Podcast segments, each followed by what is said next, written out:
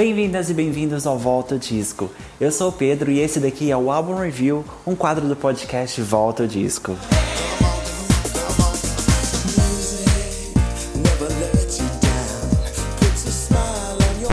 Hey kitty girl, it's your world. E aí, amores, estamos aqui para mais um episódio do Album Review. E hoje a gente vai falar da Mama Ru, RuPaul. Gente, esse momento eu tava esperando esse momento já há séculos, ok? Pra ser assim um pouco honesto com vocês, quando a gente começou lá nos primórdios desse podcast, lá em 2020, em que a gente falou um pouco sobre, a gente estava decidindo sobre o que, que a gente queria falar no, no podcast, sobre quais álbuns a gente queria trazer para o podcast, veio claramente aí RuPaul. Então hoje a gente vai falar sobre o álbum Supermodel of the World, o primeiro álbum da RuPaul que foi lançado no dia 8 de junho de 1993 e esse ano aqui ele faz 30 anos. Tá fazendo aniversário junto comigo porque foi o meu aniversário de 30 anos. Yes, girl! Hoje trazendo várias referências RuPaul, não é? Bom, só pra gente entender um pouquinho esse álbum, ele teve alguns singles. O primeiro foi Supermodel, You Better Work, Back to My Roots, A Shade Shady, House of Love, Everybody Dance. Ok? Muito bem, muito bem. Então, preparados? Aquenda, you better tuck, you better fix your wig, ok? Porque hoje a gente vai falar de RuPaul. Para falar de RuPaul, eu preciso falar um pouquinho sobre a minha relação com a música de RuPaul, porque hoje a gente vai não falar sobre o programa, mas a gente vai falar sobre a música de RuPaul. Eu confesso que essa foi a primeira vez que eu escutei o álbum, eu me coloquei à disposição para ouvir o álbum da RuPaul. É, antes eu tinha um certo preconceito, porque o que eu tinha ouvido mais recentemente era uma coisa mais cômica, mais voltada para o programa, sabe? Uma música que não tem intenção de ser música séria, entre aspas, sabe? Então, eu tinha um pouco de preconceito, mas eu decidi dar o braço a torcer, dar esse primeiro passo e ouvir o primeiro álbum da RuPaul pra gente discutir e saber como que é realmente esse álbum, se é bom, se não é, e o que, que a gente gosta, o que, que é legal no álbum e o que, que não é, tá? Então a gente vai falar um pouquinho sobre esse álbum. Pra gente falar sobre esse álbum, a gente precisa tocar na importância da RuPaul hoje e do programa, gente. É muito incrível que a gente já tenha, assim, anos, 15 temporadas de Drag Race, e a gente tem esse programa que finalmente dá um espaço para artistas drag, para trans, para não sei, uma infinitude assim dentro da comunidade de representações então eu acho muito legal o, o trabalho que a RuPaul faz em dar essa oportunidade, dar esse espaço para esses artistas que depois fazem coisas maravilhosas. A gente acabou de ver que a Bob the Drag Queen vai sair em turnê abrindo os shows da turnê da Madonna. Da Madonna, nossa, eu falei nesse trecho. Da Madonna, ok? Então é, a gente vê como Drag Race criou uma plataforma para esses artistas, sabe? Que a Supervada influenciou inúmeras outras pessoas. A gente não teria Pablo Vittar do modo que a gente tem hoje se não fosse RuPaul.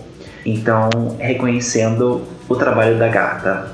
Mas, voltando um pouquinho, a gente pode voltar lá nos primórdios de RuPaul, quando ela começou, como que foi o início.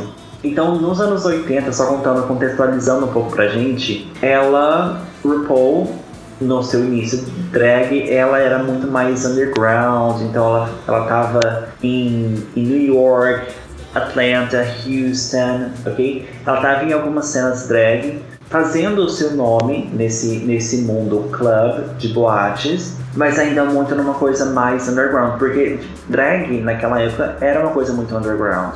Mas a RuPaul ela tinha um outro objetivo, então ela tinha, ela fazia teatro, ela fazia música, ela fazia filme, ela tinha uma banda, ela chegou a fazer backings para um outro cantor. Então a gente via que a RuPaul estava sempre lutando para conquistar o seu espaço. E ela chegou a conquistar um, um, um, maior espaço quando ela fez um filme que se chama Star Booty. Esse daqui, na verdade, foi o primeiro grande ato da RuPaul, que ela fez esse filme independente com uma trilha sonora, que foi a primeira trilha sonora dela, a primeira gravação dela e o primeiro filme, que deu um, um boom a mais para ela dentro dessa cena. Já nos anos 90, ela tinha decidido que queria mudar, queria sair desse cenário só de, de boates e procurar oportunidades maiores. Então ela foi atrás de gravadoras, ela gravou algumas demos e foi atrás de gravadoras e ela acabou assinando um contrato com uma gravadora independente de rap que lançou alguns outros artistas como a Queen Latifah. Para quem não sabe, a Queen Latifah tem uma carreira como rapper, como rapper e cantora. e ela começou na mesma gravadora que a RuPaul. Então ela conseguiu esse contrato para um primeiro álbum. O primeiro single do álbum, que é Supermodel, foi super bem, ok? Foi uma música que foi bem recebida na época. Ela chegou à posição 45 na Billboard, segundo lugar no, nos charts de, de, música dance e levou a RuPaul para participações da MTV, programas, participações em programas de, de grande audiência, como o, na época o Arsenio Hall então levou o nome da RuPaul para um outro status, que depois ela foi aproveitando mais, foi colhendo isso, ok? O álbum estreou fora da dos 100 álbuns mais vendidos, mas estreou na posição 109, mas pela crítica ele recebeu críticas positivas, que, que elogiaram o estilo único da RuPaul, a habilidade vocal, porque muitos não esperavam, então elogiaram esses quesitos. Nesse momento, só pra gente contextualizar, a gente tinha um mundo dance nos anos 90. A gente tinha, no final dos anos 80 para o começo dos anos 90, a música dance começou a se popularizar, especialmente nessas, nessas boates LGBTQIA+. Então, essa coisa que era um pouco mais segmentada foi ganhando um pouco mais de espaço. Então, foi nesse momento que a gente tem Rhythm is a Dancer. Uh, qual que é a outra? This is the rhythm of the night, all night. A gente tem essa. Então a gente vai criando, vai começando um Sweet Dreams. A gente vai começando um movimento mais dance. E a RuPaul entra nesse mercado, ok? Não só visando o público de boates, mas também um público geral. E como eu disse para vocês, esse foi o primeiro grande passo na carreira dela, que levou a contratos de publicidade, a programas de TV, aparições na TV, gravação de mais álbuns, que foi dando sim essa base para RuPaul. Então, se a gente não tivesse Supermodel, a gente talvez não teria hoje toda essa plataforma que a gente tem agora com o Drag Race, que nasceu aqui, ok? Bom, a gente falou nesse contexto geral, mas a gente pode entrar um pouco no álbum e conhecer um pouco mais o álbum. A gente pode decidir se a gente sashay away ou sashay stay. Chantay, olha aí, gente, Chantay Stay com as faixas, ok? A gente pode decidir o que, que a gente acha dessas, dessas faixas, ok? Bora lá? Bom, a primeira música do álbum é, claro, o primeiro single que é Supermodel You Better Work. Bom, esse daqui foi o primeiro single do álbum e eu acho que esse daqui é um suco dos anos 90, sabe? Essas batidas densas, efeitos na voz, supermodels, porque essa era uma uma era de supermodels mesmo. A introdução de um vocabulário mais queer do sachet, chantei Chantei, chantei, chantei. Que eu amo. Eu acho que essa música aqui, na verdade, é um ícone da, da, da RuPaul. Que deveria ser mais valorizado no mundo LGBTQIA+, tá? Como um, um hino. Mas tem seu lugar ali. And I have one thing to say. You better work. Eu amo, amo, amo, amo. Bom, vamos lá para a segunda faixa que é Miss Lady DJ. Quando eu falei Miss Lady DJ, já me veio a melodia na, na cabeça. Essa daqui é basicamente a gente que fazer a balada. Então a, a Ru fala com a DJ que, que ela quer dançar, tipo uma Father Replay da Rihanna, sabe? Me lembra muito uma vibe erótica da Madonna, o que faz sentido porque tudo estava sendo criado na mesma época. Mas o que eu achei impressionante nessa música é como que, que a RuPaul brinca em um certo momento com os vocais. Porque a gata tem gogó, né? Ela canta. Mostra sua voz, Miriam. Então, ela mostra um pouco desse, dessa habilidade vocal dela na música. Depois a gente vem com Free Your Mind. Free Your Mind que faz uma referência ao hit da, do Invoke, que é aquele grupo feminino, que tem o mesmo nome. E olha aqui, chegando aqui nesse momento, eu preciso de uma festa que toque só essas músicas, por favor. E eu viciei no Duda Duda Duda Duda, ok? Nessa parte. A música é ótima, ela te carrega pra, pra dançar e free your mind, gata, tá? Eu amei os vocais de apoio também, os backings, que dão um, um soul pra música. Então a gente tem essa vibe. E depois vamos de Supernatural. Gente, que delícia de música, que delícia. Essa é uma mid-tempo que não chega a ser R&B, mas entrega um enredo, vocais, sensualidade. E aqui a voz da, da RuPaul tá super aveludada e sexy, o que eu nunca achei que eu iria dizer. E no final das contas, o amorzinho que ela estava fazendo na música era super natural, normalizando o tipo de, de, de amor, de relação. Então acho que assim, é um dos pontos altos desse álbum. House, House, House of Love. Bom, e aqui a gente voltou pra, pra pista de dança, não é? Mas a gente voltou para as houses, para a cena ballroom, ok? Então se você viu Pose, eu tô super com, com pronúncia acertada. Pose, você vai entender o que ela tá falando aqui, gente. Então ela fala sobre as houses e como elas estão abertas para todos. Ela te convida para entrar numa house, sabe? E ela ainda diz que você vai encontrar abrigo e segurança ali. Então, assim, lindíssimo. E fora o ponto altíssimo do vocal, cantando o vocal de apoio House of Love pela música inteira. Ficou assim um efeito muito diva, anos 90 dance, sabe? Então acho que essa música faz esse trabalho lindamente. Depois a gente vai de Thinking About You. Essa música tem uma dualidade, na minha opinião. Primeiro ela deixa claro que tá tudo bem, ela mata quem ela quiser, que ninguém tem nada com isso. E logo depois ela já vai e fala pro boy dela que ela tá pensando nele. Mas, assim, mesmo com essa dualidade de discursos, eu amo como ela deixa claro na música a mensagem para os homofóbicos, sabe?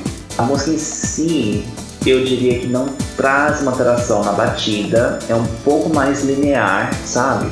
E o que tá, tá tudo bem, tá? Vamos chamar ela de uma filler queen mais memorável. Filler queen, tá? Depois a gente vai back to my roots. Aqui em Back to My Roots a gente volta na mesma energia de Supermodel, mas essa daqui, essa música na verdade é uma homenagem à mãe da RuPaul. E ela fala sobre, sobre seu amor pelo seu lugar de origem, Rooster Project, right? Que ela fala na, na. Aqui ela fala na música, mas ela também já fala na série. Ela fala sobre a sua origem, sobre o seu, sua mãe, ela ainda resgata Diana Ross, que é a maior inspiração para RuPaul. Inclusive, no clipe, ela ainda faz a Diana, ok? Então, além de tudo, eu acho que é uma música que é uma celebração da sua negritude, da, das suas origens, do cabelo, da mãe, sabe? Eu acho que é um dos pontos altos também do álbum. Depois a gente vai de Prisoner of Love, essa daqui é uma outra mid-tempo do álbum, em que ela foi condenada por amar. Mais uma, assim, que cometeu esse erro gravíssimo que é amar, gente. Não entre nessa que é roubada. Bom, eu não sou muito fã dessa música nos versos. Acho que não faz muito sentido, mas acho que, que ela me ganha no refrão. Eu gosto do refrão. Eu acho que a melodia no refrão é bem encantada, tem volume, tem camadas, sabe? E nos versos meio que falta um pouco de, de emoção ok? Mas ela tem uma pegada diferente no álbum. Depois a gente vai pra Stinky Dinky. Stinky Dinky. Bom, aqui a gente tem um lado mais cômico da Mamaru, né? Porque a gata é engraçada, ela entrega comédia. She's a comedy queen. E a letra é sobre absolutamente nada. E tá tudo bem ok? Tá tudo bem. A intenção é ser uma coisa mais cômica, brincando um pouco com as palavras, thinking, mas isso não deixa a produção cair. E se você ouvir uh, o álbum, se você ouvir essa música, ela tem os instrumentos de sopro no fundo que são tudo. Mesmo sendo uma música mais cômica, como as que ela faz hoje, tem um cuidado por trás, sabe? Depois a gente vai de All of Sudden, que eu achei gostosíssima finalmente amando, tranquilona. Essa música que é dance, é disco, tem vocais incríveis e que a gente vê mais claramente as referências disco da RuPaul. Tem algumas referências também Church Girl, Happy Day, ok? Que são tudo, tudo. Depois a gente vai pra Everybody Dance.